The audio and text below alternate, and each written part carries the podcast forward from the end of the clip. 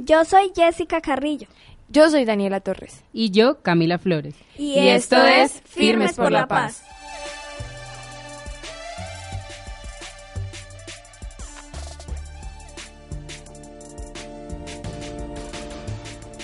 Firmes por la paz, dime tú cuánto das para concientizar a toda esta sociedad. Como dijo Garzón, jóvenes a la acción, sin tanto rodeo vamos a la ejecución de nuestros proyectos a generar un cambio. Dime tú a la paz que le estás aportando. Si eres joven, llegó la hora de inicio. Evita que Colombia caiga en este precipicio, precipicio de la guerra. Jóvenes a luchar por nuestra tierra, como un buen patriota que a la esperanza se aferra. Vamos impulsando con mucho valor para toda Colombia algo de paz y amor. Firmes por la paz, ese es nuestro lema, generando conciencia y rompiendo fronteras.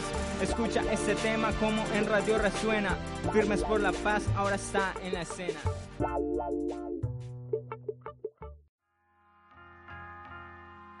Bienvenidos nuevamente al programa de jóvenes y para jóvenes. Hoy será un programa de edición especial y por esa razón vamos a escuchar una situación que se está volviendo usual en la actualidad colombiana. Escuchémoslo.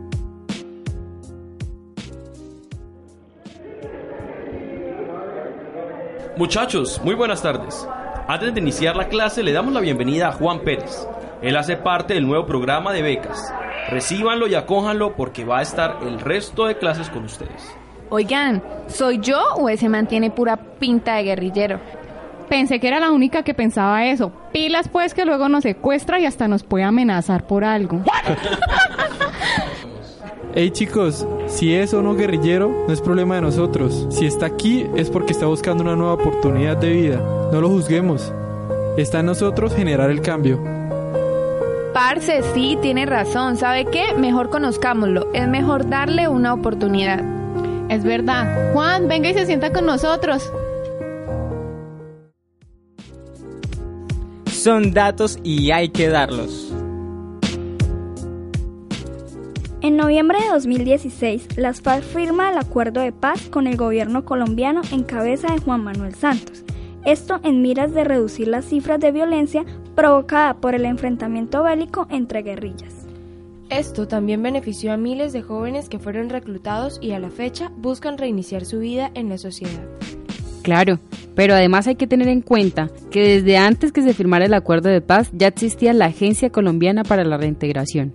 Exactamente, esta agencia creada en noviembre de 2011 como una unidad administrativa especial bajo el Departamento Administrativo de la Presidencia de la República responsable del fortalecimiento de la implementación de la política de reintegración. Los orígenes de la agencia se remontan al programa para la reincorporación de la vida civil, que trabajó en el Ministerio de Interior y Justicia entre 2003 y 2006.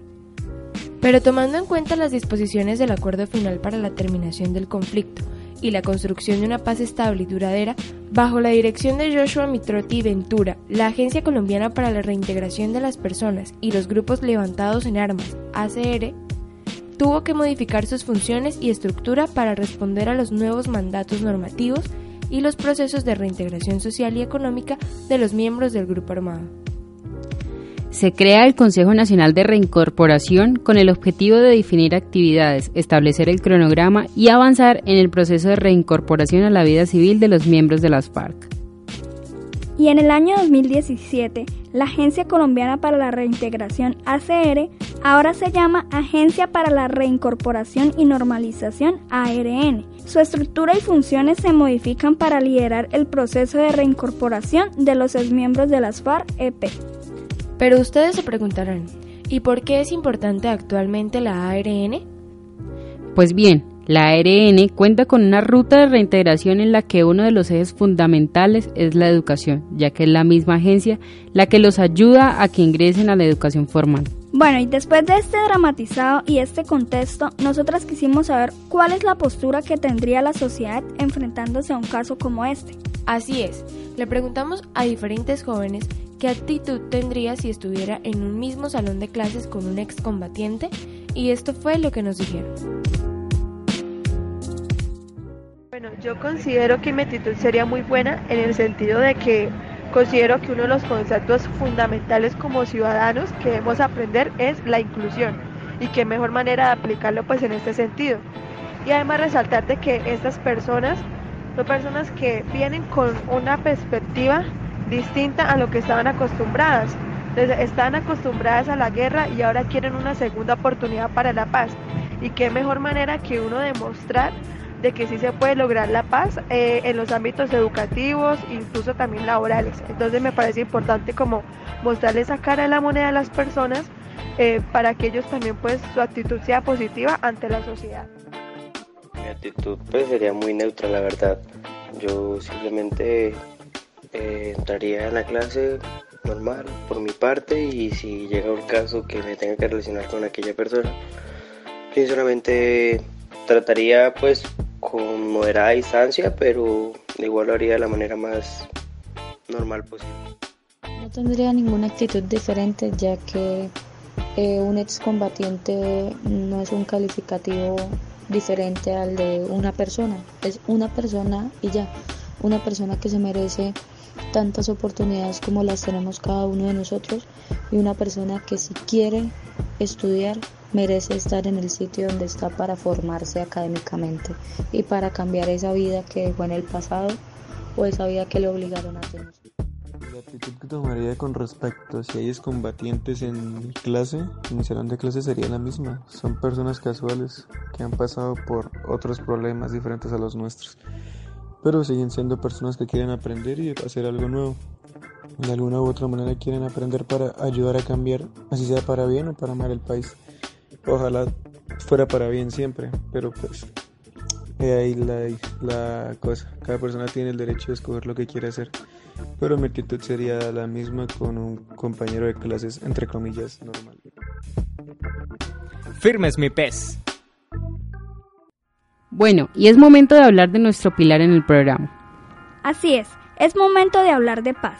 Por esto, en esta oportunidad nos dirigimos a las diferentes universidades para saber qué proyectos se están desarrollando en pro de la paz. Las universidades de las que hablaremos en esta oportunidad son la Universidad Pontificia Bolivariana, la Universidad Industrial de Santander, la Universidad Autónoma de Bucaramanga y la Universidad Cooperativa de Colombia. Pequeños actos que construyen paz. Me encuentro en estos momentos en el campus de la Universidad Pontificia Bolivariana con el docente de formación humanística, Juve Rojas. Eh, a continuación él nos responderá algunas preguntas que tenemos acerca sobre una mesa de paz que se lleva a cabo aquí en esta universidad. Entonces, profe, cuéntenos de qué se trata la mesa y de dónde surgió. Bueno, te cuento que la Mesa por la Paz es una iniciativa de la UP Multicampus. Inicialmente se da en Medellín, pero solo va a materializarse ya con otros derroteros en este año. Bueno, profe, usted me comentaba que esta mesa es como la unión de varias ideas e iniciativas de estudiantes y profesores con el tema de paz. Cuéntenos más sobre eso. Eso significa que allí convergen proyectos por ejemplo, de grado, pasantías, proyectos de investigación, etcétera, que están relacionados con la construcción de paz. Eso básicamente es trata la iniciativa de la Mesa por la Paz. ¿Cuándo fue creada y qué se quiere con la Mesa de Paz? Fue creada en, en este año, en, en junio, y te comentaba que pues que es un paso muy importante en la UPB porque digamos que lo que encontramos nosotros fueron iniciativas, digamos así, fragmentadas o aisladas entre sí, completamente desintegradas. Quiero que se quiere con la mesa por la paz, se quiere que pueda integrarse, interrelacionarse y que de alguna forma ya después de cierto tiempo, estamos hablando de dos, tres, quizás tres años, pueda direccionarse se pueda tratar de esclarecer cuáles son las fortalezas o las capacidades que tiene la Universidad Pontificia Bolivariana Seccional Bucaramanga para la construcción de paz. Y además es importante señalar que, bueno, que no solamente es una iniciativa de, profesores, sino que también es una iniciativa que busca encadenarse o concatenarse con, con las directrices de la universidad. ¿Qué proyectos han hecho? En este momento nos encontramos desarrollando un proyecto con la Comisión de la Verdad, que básicamente consiste en el rol de la universidad privada y en especial la Universidad Pontificia Bolivariana de cara al conflicto armado durante el 1990 hasta el 2015. Eso para comprender que, que pues es una iniciativa muy importante, pero no solo en términos de la investigación, sino también en términos de, digámoslo así, una dimensión crítica y autocrítica del papel de la universidad en el marco del conflicto armado. Entonces por ahora en esta fase inicial estamos tratando de converger y saber con qué se cuenta. O sea, es un levantamiento de, información para saber con qué contamos, cuáles son las capacidades que tiene la Universidad Pontificia Bolivariana. ¿Qué proyectos tienen a futuro? Respecto a los proyectos futuros, te comento que de cara a la segunda fase, si se quiere llamar de esa manera, buscamos que puedan integrarse a nivel interno de la universidad esas iniciativas que aparentemente, entre comillas, pueden verse fragmentadas. Me refiero a proyectos de, grado, estudiantes, tanto de pregrado como de posgrado, articulados a no solo a proyectos de investigación, sino también a proyectos de extensión, de manera que pueda integrarse en un futuro todo esto, en un quizá, entre comillas, macroproyecto, que permita entonces tener un impacto importante en las comunidades. De eso se trata la Mesa por la Paz. Bueno, muchísimas gracias al profesor por toda la información dada desde aquí en la Universidad Pontificia Bolivariana. Y pues de esta forma es como la comunidad UTV hace su aporte a la paz. Es muy importante que cada vez se suman más personas a estas grandes iniciativas que sin dudas marcan la diferencia entre muchas otras. Firmes mi pez. Me encuentro en la Universidad Industrial de Santander, en donde se lleva a cabo la Cátedra de Paz, Convivencia y Ciudadanía que promueve la reflexión crítica y la acción, convocando a la comunidad universitaria al debate y la propuesta de proyectos de paz.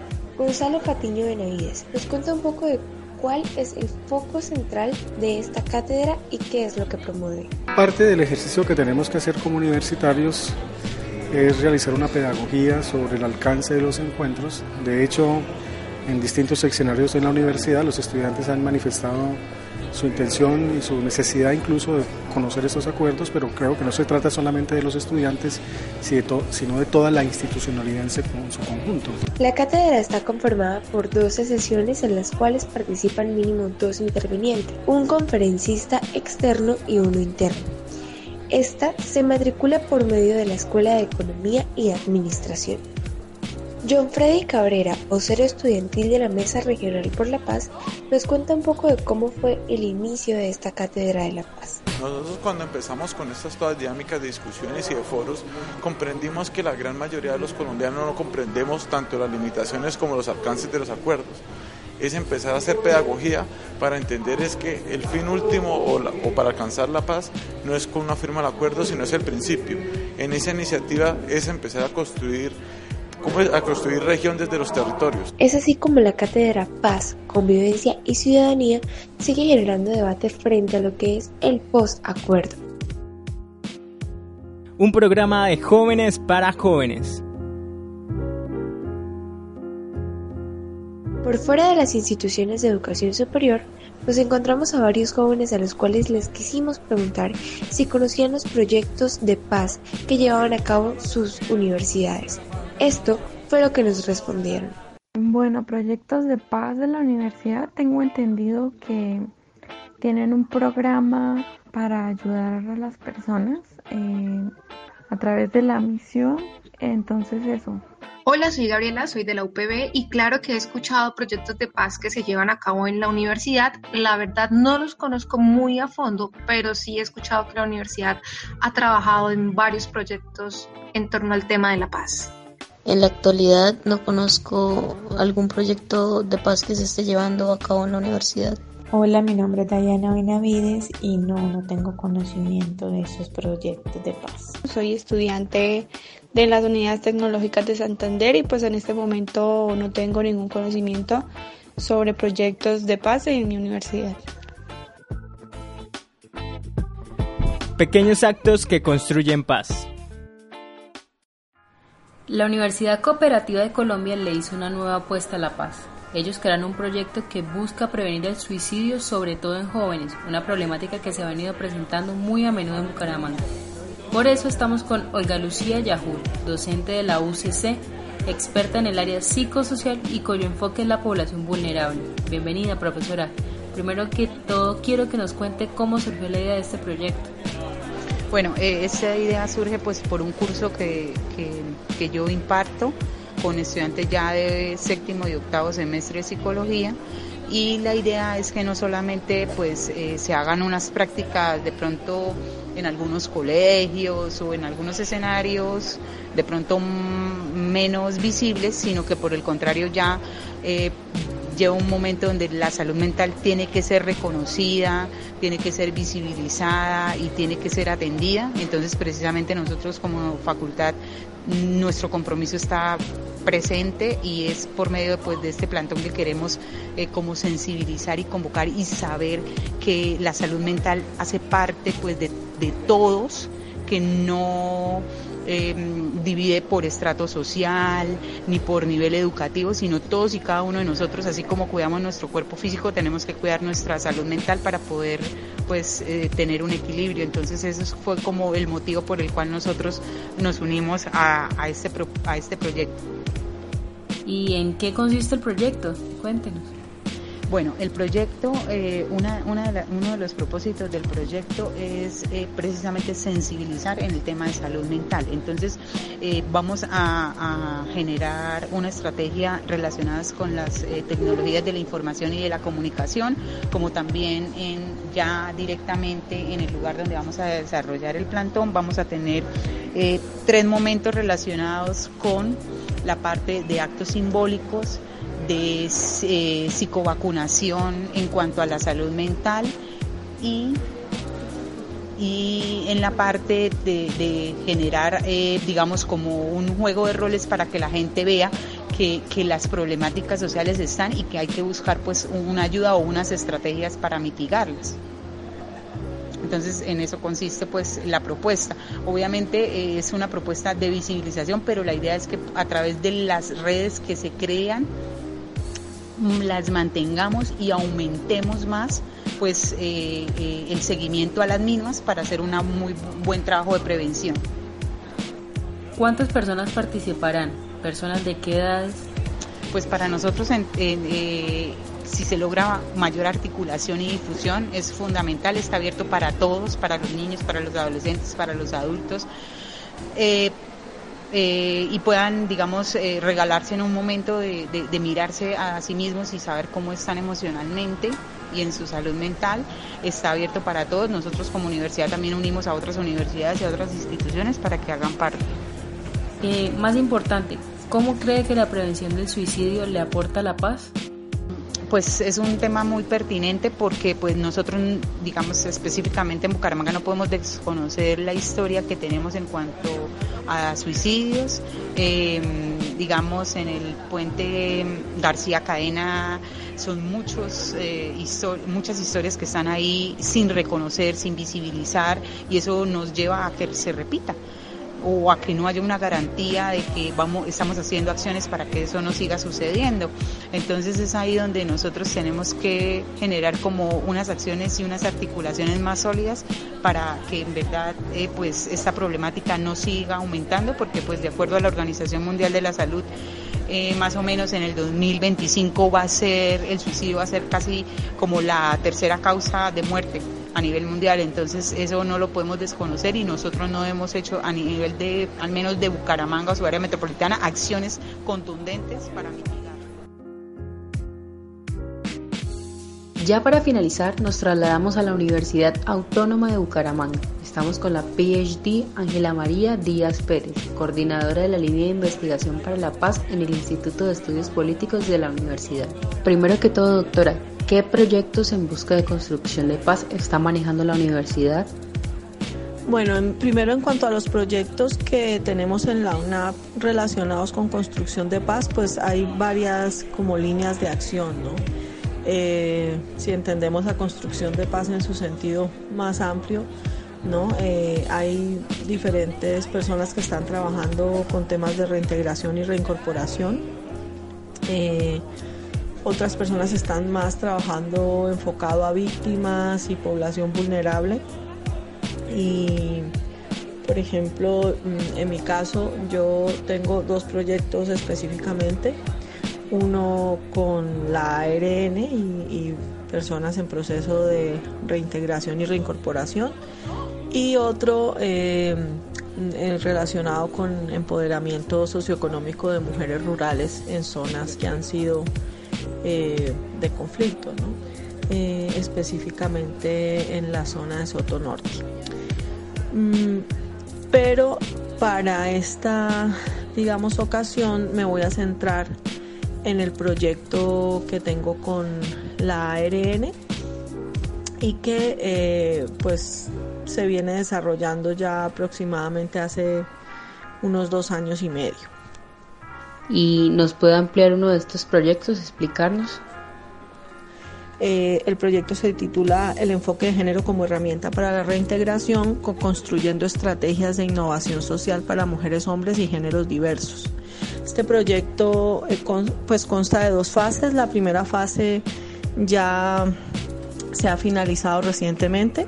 En esta fase se, eh, se hizo un trabajo mm, más bien de diagnóstico eh, para poder ver qué tanto los profesionales y las profesionales eh, que trabajan la reintegración han podido incorporar eh, en su práctica cotidiana con las personas en, ruta de reintegración el enfoque de género.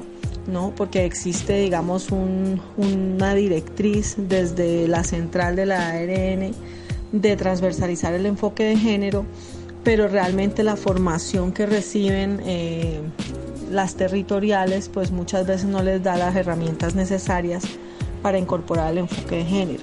Entonces la primera fase eh, trabajó directamente con personal reintegrador y además trabajó con parejas en proceso de reintegración. Eh, es decir, una de las dos personas de la pareja, en algunos casos las dos, hacen parte ya sea de procesos de reintegración en su mayoría algunos en, proceso de reincorporación. ¿Cuál es su objetivo? ¿Qué buscan lograr ustedes con este proyecto? El objetivo general de este proyecto pues era eh, justamente contribuir a, fortalecer esa implementación en el enfoque de género, eh, digamos, eh, para facilitar el trabajo que hacen las y los reintegradores y proporcionarles eh, algunas herramientas que les permitiesen eh, llevar a la realidad esa incorporación eh, del enfoque de género. Entonces se realizaron una serie de talleres, tanto con personal reintegrador como personas en proceso de reintegración, para ver cómo a partir de esos imaginarios sociales generados desde la socialización, se crean unas ideas que muchas veces generan resistencias eh, inconscientes también mm, a la hora de abordar eh, desde el enfoque de género esa reintegración, teniendo en cuenta pues que los niveles, por ejemplo, a veces de violencia de género mm, en la reconfiguración de las familias de las personas reintegradas pues suele ser alto. Finalmente, y no menos importante, ¿cuál es el aporte que realiza la Universidad Autónoma de Bucaramanga La Paz? Pues el aporte que le hace la Universidad Autónoma La Paz pues es justamente fortalecer ese proceso de reintegración y de reincorporación tan fundamental para nuestra sociedad, ¿no? El abrir espacios de reconciliación entre diferentes eh, entes sociales y, personas y, la ciudadanía en general, ¿no? Eh, y realmente pues el visibilizar la importancia fundamental que tiene la transversalización del enfoque de género en estos procesos, ¿no? Porque no únicamente por el hecho de que, de que los efectos de la guerra pues han sido distintos para los hombres y para las mujeres que han combatido, eh, sino también pues tanto para, para las víctimas también es diferente, ¿no? Las afectaciones son distintas un programa de jóvenes para jóvenes. Y estos son algunos de los proyectos de jóvenes y para jóvenes. Estos un poco más institucionales, pero que al igual que los anteriores, buscan aportar un granito de arena a este país que pide paz. Jessica, ¿firme con la paz? Firme. Daniela, ¿firme con la paz? Firme. Siempre estamos firmes, con, la paz.